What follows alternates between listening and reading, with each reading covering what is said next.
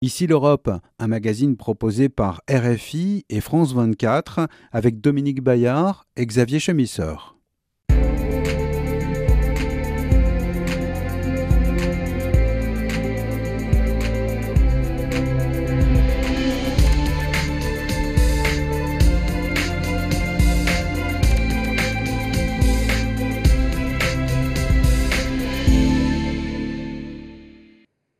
Bonjour à tous, bonjour et merci euh, de nous rejoindre pour un Ici l'Europe qui prend la direction de l'Allemagne et de sa capitale Berlin. C'est là qu'Emmanuel Macron est attendu pour sa première visite d'État après l'investiture et là aussi que se joue beaucoup euh, au regard de la guerre en Ukraine et des grands dossiers européens. Voilà pourquoi nous recevons aujourd'hui Franziska Brandner, secrétaire d'État à l'économie et au climat. Franziska Brandner, bonjour. Bonjour. Vous êtes en quelque sorte une enfant de l'amitié franco-allemande, élève au lycée franco-allemand de Fribourg. Vous rejoignez quelques années plus tard Paris pour un double diplôme Sciences Po Harvard en relations internationales engagé dans l'écologie dès vos 17 ans. Vous êtes élu au Parlement européen en 2009 pour les Verts. En 2013, vous êtes élu au Bundestag, toujours pour les Verts. Après 15 ans passés sur les bancs de ces deux assemblées, vous voilà désormais membre de l'exécutif, votre portefeuille, l'action écologique, qui dépend donc du ministère de l'économie, lui aussi détenu par un écologiste.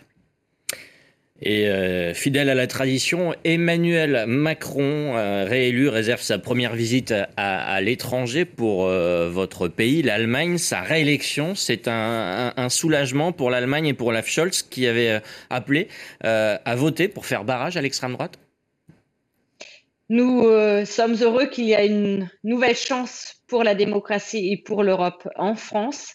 Et ce qui est important pour nous, c'est que cette chance soit maintenant vraiment saisie par euh, le nouveau président Macron et que nous, en face de notre côté, du côté Allemagne, tout ce qu'on peut pour vraiment saisir cette chance pour renforcer l'Europe et la démocratie. Alors, euh, euh, Angela Merkel, euh, qui avait une très grande popularité et une longévité à son avantage, elle dominait ce couple franco-allemand. Est-ce qu'on peut imaginer que Emmanuel Macron aujourd'hui pourrait prendre l'ascendant sur un Olaf Scholz qui est, il faut le dire, en décalage avec l'opinion publique allemande et même avec une partie de sa coalition? Vous savez, ça m'intéresse très peu qui est plus fort, qui a plus euh, de poids à la maison. Ce qui m'intéresse, c'est que l'Allemagne et la France arrivent à renforcer l'Union européenne, à créer vraiment cette souveraineté stratégique. On voit ces jours tellement qu'on a besoin de travailler ensemble pour confronter les dangers de ce monde. Et euh, après tout, pour moi, c'est pas une question qui est plus fort, c'est l'Allemagne et la France, mais est-ce qu'on arrive ensemble à résoudre les grands problèmes de notre génération, la protection du climat, le clivage social et aussi la politique internationale. Le couple franco-allemand, c'est pas une légende donc? Non, j'espère que non. Il faut la retravailler. Madame Merkel n'a jamais donné une réponse à Emmanuel Macron. Le président Macron avait réussi à débloquer l'immobilisme de Madame Merkel sur quelques dossiers, mais maintenant, vraiment, j'espère qu'on pourra avancer ensemble. Alors avancé, là, on s'est notamment avancé sur les dossiers européens. La Pologne et euh, la Bulgarie ont été privées de, gaz russe pour avoir refusé de, régler en roubles. Les 27 euh, soutiennent ces deux pays, mais euh, à votre avis, Francisca Brantin, est-ce que l'Allemagne n'est pas le prochain sur la liste? On ne sait pas. Mais ce qui est clair, c'est qu'on doit répondre en européen tous ensemble et qu'on ne laissera pas seul ni la Pologne ni la Bulgarie et qu'on donnera une réponse commune. C'est pour ça que la semaine prochaine, il y aura un conseil de ministres exceptionnel de, l'énergie.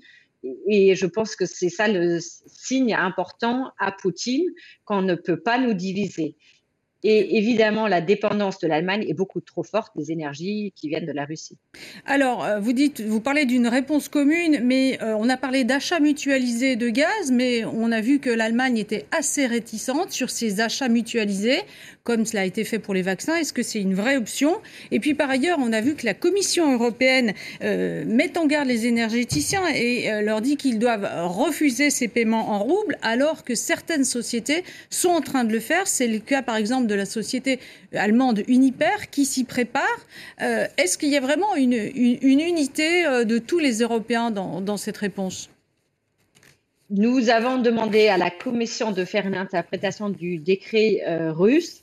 Et la Commission a donné une réponse et c'est ça la réponse qui doit être suivie par toutes les entreprises allemandes. Du coup, on suit de près le Conseil, l'interprétation de la Commission et je pense que ça ce qui est bien, c'est qu'on ne fasse pas une interprétation allemande, française, bulgare, mais une interprétation ensemble qui vient de la Commission. L'embargo sur, euh, sur le pétrole et le gaz russe divise votre gouvernement. Le chancelier euh, euh Scholz, social-démocrate, euh, a été, on lui a reproché en tout cas de, de, de, traîner les pieds. Les Verts y sont favorables. Quel pourrait être du coup, eh bien, on va dire l'arbitrage?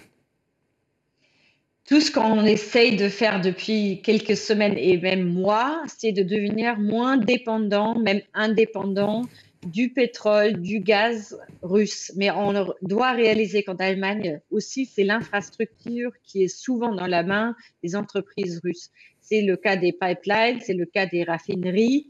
Euh, et ça, c'est un vrai souci, un vrai obstacle. Et on est aussi en train de réguler dans ce domaine-là. Du coup, notre gouvernement est déjà allé très, très loin pour euh, devenir plus indépendant du pétrole russe c'est plus ou moins 12% euh, qui restent. Et on a fait des, vraiment des très, très grands pas dans une bonne direction. Ce qui nous reste, c'est voilà, la question aussi de la raffinerie qui est en main de ou qui appartient à majorité à Rosneft, une compagnie russe, et qui du coup n'a pas les mêmes intérêts que les gouvernements européens. Mais voilà, c'est euh, une situation où nous nous sommes retrouvés en tant que gouvernement, nous travaillons pour changer cette donnée. Euh, tous les jours, moi je fais euh, beaucoup tous les jours pour qu'on soit, qu'on gagne plus de capacité d'action européenne grâce au pas que fait l'Allemagne. Et on est déjà allé plus loin que j'avais souhaité ou espéré y arriver au début de cette année. Alors, il y a aussi un enjeu euh, climatique hein, avec euh, cet embargo, parce que l'Allemagne, quand elle a renoncé au nucléaire, elle a augmenté euh, le recours au charbon. Est-ce qu'un embargo sur le gaz russe pour l'Allemagne, ça signifierait davantage de charbon? Est-ce que ça ne va pas compromettre l'agenda climatique? Dans le court terme, nous devons utiliser plus de charbon si le gaz russe ne viendrait plus demain ou après-demain. Mais ce que nous faisons en ce moment, c'est d'investir et d'accélérer vraiment aussi euh, l'accroissement des énergies renouvelables. C'est incroyable ce qu'on a maintenant comme paquet législatif pour euh, accélérer les procédures, euh, pour rendre l'investissement plus rentable, pour que les citoyens puissent l'utiliser plus favorablement, les communes qui en profiteront directement. Du coup, on fait aussi tout un travail exceptionnel sur les ressources propres euh, et, du coup, oui, c'est une crise. On ne fait pas tout ce qu'on avait prévu de faire, mais on n'abandonne pas du tout la voie verte, on l'accélère. Ici l'Europe, un magazine proposé par RFI et France 24 avec Dominique Bayard et Xavier Chemisseur. Francisca Brantner, l'autre dossier, qui divisait profondément la, coalition au pouvoir, c'était la livraison d'armes à l'Ukraine. L'Allemagne euh, va finalement livrer des, chars guépards à l'Ukraine et Olaf Scholz s'est rangé au, vu des Verts. Ça a été très long, ça a été très compliqué. Euh, pourquoi finalement cette décision? C'est une question euh, qui évidemment n'est pas facile et qu'on ne résoudra pas en allemand seul c'est une question qui évolue aussi en mesure de la situation en Ukraine. Et du coup, la question des armes lourdes s'était posée pas seulement à l'Allemagne, mais aussi à la France, aux États-Unis, euh, aux British, etc. Et ce qui est important pour nous, c'est de trouver une réponse commune, euh, parce que avec notre histoire, on ne veut pas aller seul dans ces situations-là. Et je pense que c'est bien. Et du coup, on a essayé de trouver des moyens qui aident rapidement à, l'Ukraine, qui ne prennent pas des semaines et des mois à mettre en place. Et c'est pour ça qu'on a établi ce système d'échange où des pays de l'Europe de l'Est livrent aussi rapidement des armes et nous, on les remplace. Et maintenant, on additionnel le Guépard dont vous avez parlé. Et c'était un processus qui, euh, qui a pris son temps, euh, mais euh, je suis vraiment contente qu'on a voté cette semaine en Bundestag avec les voix de tous les démocrates. Euh, une position en faveur de cette exportation d'armes pour aider l'Ukraine. Et c'est pas juste l'Ukraine, c'est aussi aider à nous-mêmes parce que les Ukrainiens, en ce moment, ils défendent l'Europe, la liberté face à Poutine, qui a qu'une seule envie, c'est de détruire la démocratie en Europe, en France, en Allemagne, partout. Et euh, c'est pour ça que c'est dans notre intérêt euh, qu'on assiste l'Ukraine. Et c'est aussi un tournant euh, majeur dans la construction européenne parce que jusqu'à maintenant, l'Allemagne était extrêmement réservée sur cette Europe de la défense promue par la France. Est-ce que là, avec les budgets qui vont être développés, débloqués par votre pays, est-ce que vous pouvez imaginer qu'on verra cette armée européenne dont aiment beaucoup parler les Français, mais ils sont un peu seuls sur le sujet? Moi, j'ai toujours défendu euh, qu'on doit avancer sur le dossier de la défense européenne, qu'on doit intégrer davantage nos industries euh, d'armement en Europe, qu'on doit travailler sur les projets, euh, projets communs. Et j'espère qu'on y arrivera aussi avec les moyens additionnels que l'Allemagne va mettre sur la table, de créer des, des projets ensemble, franco-espagnol, allemand, avec les Polonais ensemble c'était encore un débat en Allemagne, je vous dis très ouvertement, euh, ce qu'on fait avec cet argent additionnel. Moi, je me bats pour une position européenne, notamment franco-allemande. Alors comment en, 2015 les Syriens, avec les Syriens, l'Allemagne accueille à bras ouverts les, réfugiés. Cette fois-ci, euh, eh bien naturellement, ce sont des, Ukrainiens avec euh, une grande différence. Ils ont droit à un permis de, séjour, un permis de, travail reconductible dans l'Union européenne, euh, ce qui peut provoquer quelques questionnements d'ailleurs. Alors pour les aider dans leur recherche d'emploi, les initiatives se multiplient, comme le montre ce reportage d'Anne Maillet. À peine arrivé et déjà dans les démarches administratives. Devant cette mairie de quartier à Berlin, des réfugiés ukrainiens font chaque jour la queue pour obtenir une assurance maladie. Et bientôt, un emploi. C'est en tout cas ce que souhaite Ira. J'espère que ça sera facile et que je pourrai trouver un emploi d'ici un ou deux mois parce que je suis bonne en technologie, en logistique, en marketing et en vente. Pour elle, les perspectives d'emploi sont plutôt favorables. L'Allemagne souffre d'une pénurie de main-d'œuvre chronique. SumUp, une entreprise leader en point de vente mobile en Europe, a 400 postes à pourvoir et elle cherche activement à recruter des Ukrainiens, explique le directeur Michael Schresenmayer. Nous insistons sur le fait que nous serions vraiment contents de recevoir leur candidature et que nous pouvons aussi aider pour les visas et la relocalisation. Une dizaine d'exilés en route vers l'Allemagne sont déjà en cours de recrutement. Ce n'est pas cynique de dire que nous souhaitons donner à ces réfugiés une chance de travailler dans leur secteur d'activité et que bien sûr, nous aussi, nous en profitons en tant qu'entreprise. Mais ce qui est tout aussi important pour les entreprises qui recrutent actuellement, c'est d'être prêts ensuite à investir à nouveau en Ukraine quand tout sera fini. Plusieurs portails d'offres d'emploi dédiés sont déjà en ligne. Celui créé par Ivan Kishati et trois autres jeunes entrepreneurs ukrainiens basés à Berlin en recense 8000. Ils y consacrent tout leur temps depuis le début de la guerre. Trouver un emploi, c'est une première étape essentielle pour s'intégrer dans la société. Et c'est ce que nous souhaitons encourager. Nous espérons que la guerre sera bientôt finie, mais certains resteront ici même après. Plus d'un million et demi de postes sont actuellement à pourvoir en Allemagne. Une offre qui fera peut-être le bonheur des plus de 300 000 réfugiés ukrainiens installés dans le pays. Franziska Brantner, on vient de voir ce reportage euh, en, Allemagne. Les Ukrainiens, euh, est-ce que c'est une aubaine finalement pour l'économie allemande? Nous travaillons à ce que les Ukrainiens qui arrivent puissent continuer à vivre euh, dans leur monde de travail, à intégrer les enfants à l'école, aux crèches. C'est un vrai travail parce que ceux qui arrivent chez nous, ce sont prioritairement les femmes avec leurs enfants, les grands-mères et euh, on essaye de trouver le logement pour eux, de l'emploi et de l'éducation. Et je suis bien contente que nos entreprises nous aident. Aussi, d'ailleurs, euh, il y en a beaucoup qui ont pris des initiatives pour trouver des logements euh, pour ces familles qui arrivent. Et du coup, c'est un travail collectif de l'Allemagne pour intégrer les, Ukrainiens pour l'instant. Je pense que beaucoup d'entre eux, ils, ils souhaitent que rentrer chez eux ils sont ici, ils sont euh, sur, euh, sur leur point de vouloir repartir tout le temps parce qu'ils ils espèrent de pouvoir rejoindre une Ukraine libre bientôt. Alors, cette semaine, on a vu que la Commission européenne a refusé d'approuver le versement des fonds de relance à la Hongrie. Euh, la Hongrie, son dirigeant euh, autocrate, euh, Viktor Orban, qui fait partie des pays les plus corrompus d'Europe. Alors, est-ce que l'Europe ira jusqu'au bout cette fois? Et puis, est-ce qu'il n'y a pas du deux poids, deux mesures au niveau européen? On voit en revanche que la Pologne, qui est profondément anti-russe, eh bien, la Commission la laisse tranquille, alors que sa réforme de la justice posait problème aussi Tout d'abord, je suis bien contente que la Commission ait refusé l'argent au gouvernement Orban.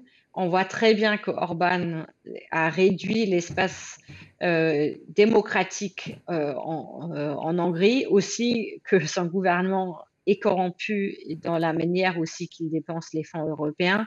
Et du coup, je souhaite vraiment que la Commission reste non seulement alerte, mais aussi ferme sur la question hongroise. Euh, avec la Pologne, il y a le souci de la Cour constitutionnelle qui reste et j'attends aussi de la Commission qu'elle n'abandonne pas du tout ce dossier, mais qu'elle insiste à la réforme pour retrouver le chemin aussi de l'indépendance juridique en Pologne. Francisca Brantner, vous êtes euh, secrétaire d'État à l'économie et, au climat. Comme euh, la France, euh, l'Allemagne prend des, mesures pour soutenir le pouvoir d'achat des, ménages avec un, ambitieux et coûteux forfait énergie. Est-ce que vous n'avez pas peur bah, qu'on vous accuse d'encourager la consommation alors que l'urgence climatique plaide en faveur de la sobriété? Nous devons vraiment socialement s'assurer que la crise ukrainienne, la guerre en Ukraine, euh, n'augmente pas le clivage social en Europe, en Allemagne. Ça serait vraiment un plaisir à Poutine si nous, on affaiblit les, les gens qui ont déjà du mal à gérer leur vie, à survivre, à bien vivre. Du coup, pour nous, c'est un vrai souci d'assurer qu'on a une réponse qui est sociale, qui aide les familles, qui aide ceux qui doivent aller euh, au travail tous les jours encore avec leur voiture, même si on le souhaite différemment, et qu'on les soutient à traverser bien cette crise. Et en même temps, on a aussi mis un paquet sur euh, l'efficience énergétique, un paquet sur euh, le transport public. Pour trois mois, les transports publics seront à 9 euros. Du coup, on ajoute tout un volet qui incite aussi à économiser l'énergie, à changer la voie de transport et en même temps, on s'assure que le clivage social ne s'accroît pas. Alors, on a eu cette semaine euh, les chiffres de la croissance pour le premier trimestre. Alors, c'est neutre pour la France, pour euh, l'Allemagne, première puissance économique euh, de l'Union européenne. c'est une légère augmentation, 0,2%. L'Allemagne, dont on dit qu'elle pourrait tomber en récession à cause de la guerre en Ukraine. Alors, si c'est le cas, s'il y a vraiment une grosse crise économique en Allemagne et dans le reste de l'Europe, êtes-vous favorable à une nouvelle relance européenne euh, avec des fonds mutualisés euh, à l'image de ce qui a été fait pendant la pandémie? Nous avons une situation où nous avons encore les fonds de sauvetage euh, de la crise de Corona. Du coup, la priorité, c'est de bien dépenser cet argent-là pour stabiliser nos économies, nos sociétés, pour aussi investir dans la digitalisation, dans la numérisation, dans le, la protection du climat. Et j'espère euh, qu'on arrivera à, traverser cette crise ensemble et on verra si on a besoin d'autres instruments. Je pense que ce qui est important maintenant, c'est de limiter aussi les gains que Poutine fait de la des prix du pétrole, du gaz et de trouver des moyens européens ensemble, comme vous l'avez dit tout à l'heure, d'acheter ensemble, de maîtriser les prix pour qu'on ne soit pas aussi touché et qu'on ne doit pas investir à chaque instant, d'en profite à la fin Poutine. Merci Francisca Bretner d'avoir euh, répondu à notre invitation. Je rappelle que vous êtes secrétaire d'État à l'action climatique dans le gouvernement de coalition euh, du chancelier Olaf Scholz. Tout de suite sur RFI, votre rendez-vous avec l'information. Merci.